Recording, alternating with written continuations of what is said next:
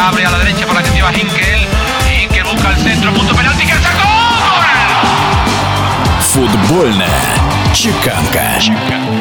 Один из самых популярных чемпионатов. Английская премьер-лига возобновится уже 17 июня. Накануне состоялось собрание клубов АПЛ, на котором было принято единогласное решение дать зеленый свет Project Restart и вернуться на футбольные поля. Если все требования по безопасности будут соблюдены, именно 17 июня отложенными матчами 28 тура чемпионат и возобновится. Какие встречи нас ждут? Манчестер Сити, Арсенал, Астон Вилла, Шеффилд Юнайтед, эти вывески порадуют любителей футбола по-настоящему. Отмечается, что для предотвращения угрозы распространения пандемии все матчи будут проводиться без зрителей, но при этом болельщики Великобритании абсолютно каждую игру смогут посмотреть по телевизору.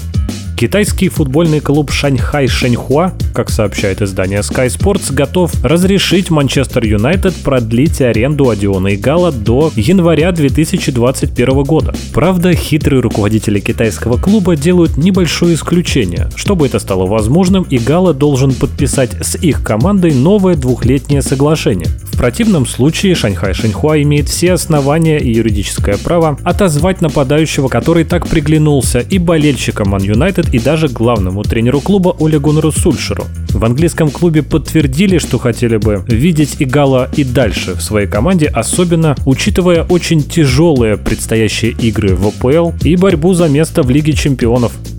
Известный футбольный портал Football 365 составил свой список самых переоцененных футболистов в истории.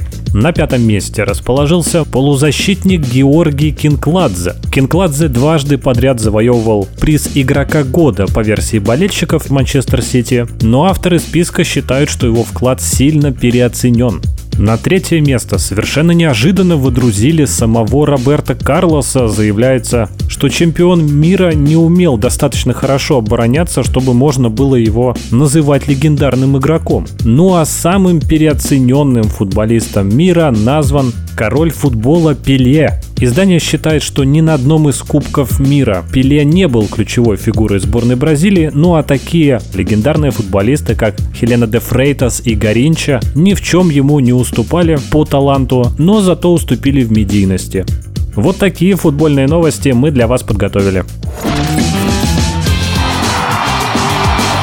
Футбольная чеканка.